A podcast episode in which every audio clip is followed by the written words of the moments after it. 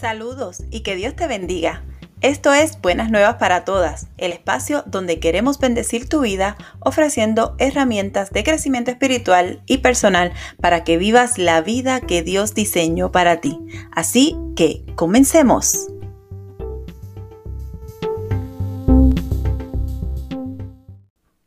Dios te bendiga a ti que te conectas hoy a esta transmisión. Me alegra poder compartir contigo esta hermosa palabra que viene del corazón de Dios para ti. Recuerda que la palabra de Dios no retorna atrás vacía, sino que hace el efecto para la cual es enviada. Así que si estás escuchando esta palabra, Dios tiene algo que decirte. No es casualidad que te hayas conectado, que te hayas detenido a escuchar esta publicación que he titulado La respuesta inesperada de Dios. Que mucho tenemos que aprender sobre la voz de Dios. Si quieres, Compártela con otras vidas. Seguramente conoces a alguien que necesita escuchar este mensaje. Recuerda también que puedes encontrarnos en Facebook e Instagram como Buenas Nuevas para Todas. Allí publicamos contenido de valor para tu vida y puedes encontrar información de cómo adquirir nuestros libros Que nada te impida crecer y el más reciente, maravillosamente complejo, Emprendo en ti para todas aquellas que buscan consejo de Dios para iniciar un emprendimiento, un proyecto o un ministerio. Ahora sí, vamos a la palabra para hoy, la respuesta inesperada de Dios. Te invito a que si tienes una Biblia cerca de ti, me acompañes en el libro de Jeremías, el capítulo 29, 11 al 12, y voy a estar leyendo de la nueva traducción viviente. Jeremías 29, del 11 al 12. Si no tienes una Biblia, no te preocupes. Escucha lo que la palabra de Dios tiene para ti hoy. Dicen estos versos, pues yo sé los planes que tengo para con ustedes, dice el Señor. Son planes para lo bueno y no para lo malo, para darles un futuro y una esperanza. En esos días, cuando oren, yo los escucharé. Bendita sea la palabra de Dios. En estos versículos del profeta Jeremías, el pueblo de Israel había sido apresado una vez más y desterrado en esta ocasión a Babilonia. La incertidumbre del pueblo era tanta que rogaban para ser liberados. En medio del destierro, lejos de su hogar, no veían la salida y los ahogaba la angustia. ¿Te suena parecido? Como al pueblo de Israel, nos ha pasado que llegan a nuestra vida temporadas de incertidumbre, tiempos en los que nos sentimos fuera de nuestra zona, que nos han cambiado todo y que no sabemos qué hacer para volver a la normalidad. Mm, creo que Muchos de nosotros hemos estado así en estos últimos años y acudimos a Dios con la esperanza de una respuesta para que ese tiempo de prueba o tiempo de proceso sea corto y nos saque de dicha situación. Pero tal como le ocurrió al pueblo de Israel, la respuesta de Dios no necesariamente es la que queremos escuchar. Y nos llega esa respuesta inesperada de Dios. Jeremías recibe una palabra muy fuerte de parte de Dios y debe transmitirla al pueblo cautivo en Babilonia. Jehová de los ejércitos, el Dios Todopoderoso, el que nunca nos abandona, le envió el siguiente mensaje a su pueblo. Y lo puedes encontrar en el mismo capítulo 29 a partir del verso 4. Dice así, Esto dice el Señor de los ejércitos, Dios de Israel, a los cautivos que él desterró de Jerusalén a Babilonia edifiquen casas, hagan planes para quedarse, planten huertos y coman del fruto que produzcan. Cásense y tengan hijos. Luego encuentren esposos y esposas para que ellos tengan muchos nietos. Multiplíquense, no disminuyan, y trabajen por la paz y la prosperidad de la ciudad donde los envié al destierro. Pidan al Señor por la ciudad, porque del bienestar de la ciudad dependerá el bienestar de ustedes. ¡Wow! Seguramente esta palabra le cayó al pueblo como un balde de agua fría. No era la respuesta que ellos esperaban. Muchas veces la respuesta que Dios nos da no es la que estamos esperando, por lo que en medio de la prueba o del proceso, una respuesta de Dios así, hoy nos aturde o nos desconcierta. Pero debemos saber que hay tiempos que Dios permite en nuestra vida para que se cumpla su propósito en nosotros. ¿Escuchaste bien? Su propósito, no nuestro propósito.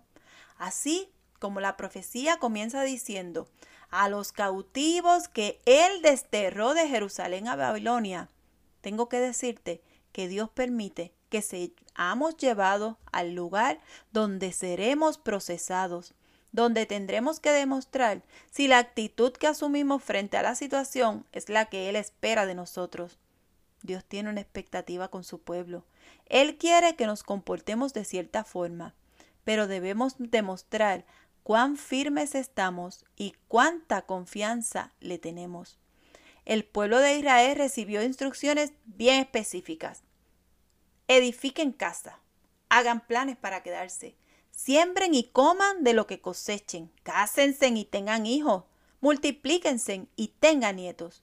Lo que Dios les está diciendo es que en medio de la cautividad establezcan una vida y hagan todo como si estuvieran en Jerusalén, en su casa, en el lugar seguro. Lo que Dios nos está diciendo hoy, en medio de nuestro proceso, en medio de nuestra dificultad o de la prueba, es edifiquen. Edifica una vida espiritual.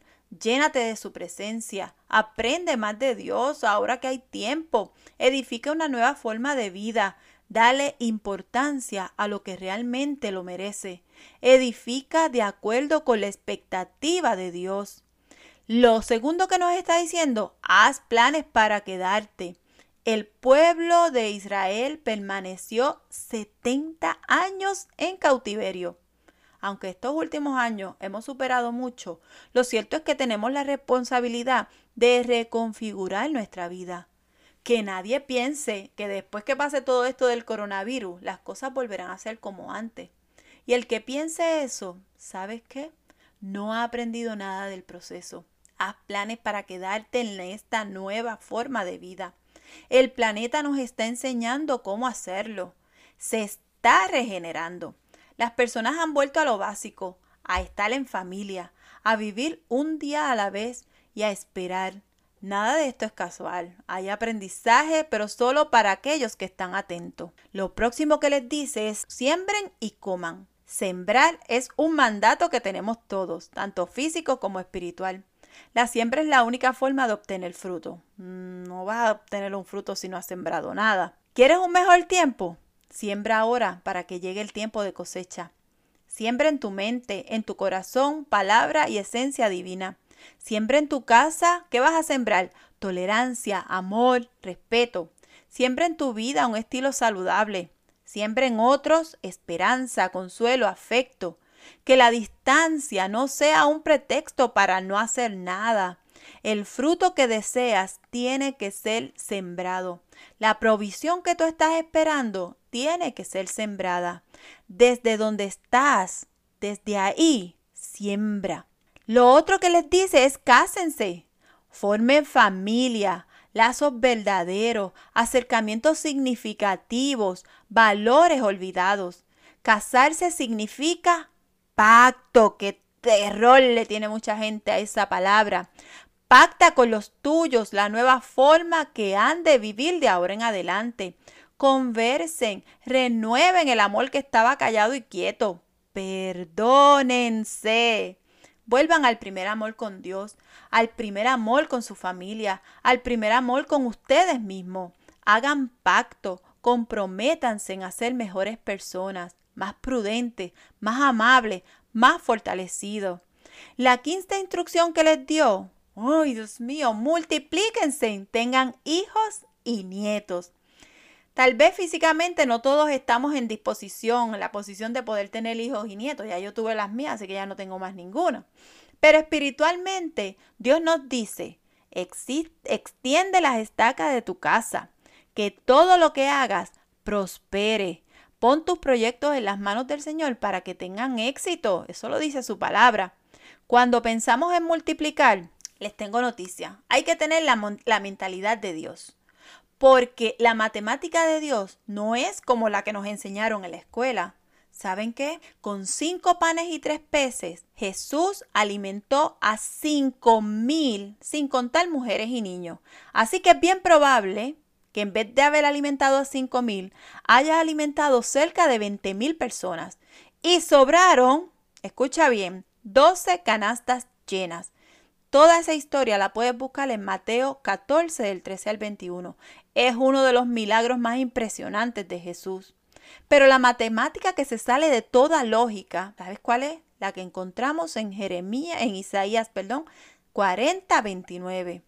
Y dice así, Él da esfuerzo al cansado y multiplica las fuerzas del que no tiene ninguna, lo que significa que para Dios cero por cero y nos enseñaron que 0 por 0 es 0, pero para Dios 0 por 0 es igual a algo. Donde el ser humano dice no hay, Dios te dice, mira otra vez, mira bien, hay algo. En medio del proceso, extiende tus estacas mentales, amplía tus emociones, extiende tus límites espirituales y multiplícate, procrea, y ve nuevas generaciones, nuevos tiempos, nuevas experiencias. Edifiquen casa, hagan planes para quedarse, siembren y coman de lo que cosechen, cásense y tengan hijos, multiplíquense y tengan nietos. No es tiempo de estancarnos, es tiempo de cumplir el propósito de Dios en nuestra vida. Es tiempo de decirle sí a Dios y disponernos a seguirle en espíritu y en verdad. Todo está al alcance de tu disposición y obediencia. Solo si tú quieres puedes hacerlo. Solo si le permites a, Dios obrar en ti todo es posible. Porque como leímos al principio en Jeremías 29, 11 y 12, dice, pues yo sé los planes que tengo para ustedes, dice el Señor.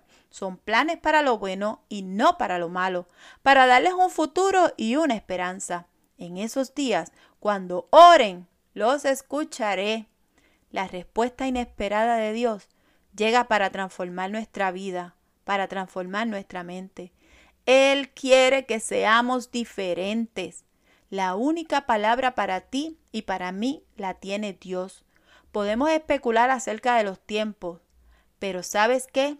La iglesia, el pueblo de Dios, no está llamado a especular ni a predecir los tiempos. Estamos llamados a esperar, confiar y crecer en medio de los procesos. Dios te dio una respuesta inesperada. Mm, ¿Sabes qué? Agradece, estás en su asunto, porque los planes de Dios para ti son para lo bueno y no para lo malo, para darte un futuro y una esperanza.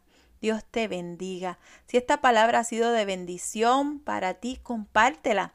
Estoy seguro que hay gente que necesita escucharlo. Recuerda seguirnos en nuestras redes, en Instagram o en Facebook como Buenas Nuevas para Todas. Allí compartimos contenido de valor que sé que edificará tu vida. Nos vemos la próxima semana con otro tema buenísimo y vamos a estar eh, incluyendo también unas cuantas entrevistas que Dios ha puesto en nuestro corazón. Así que Dios te bendiga. Hasta la próxima. Bye.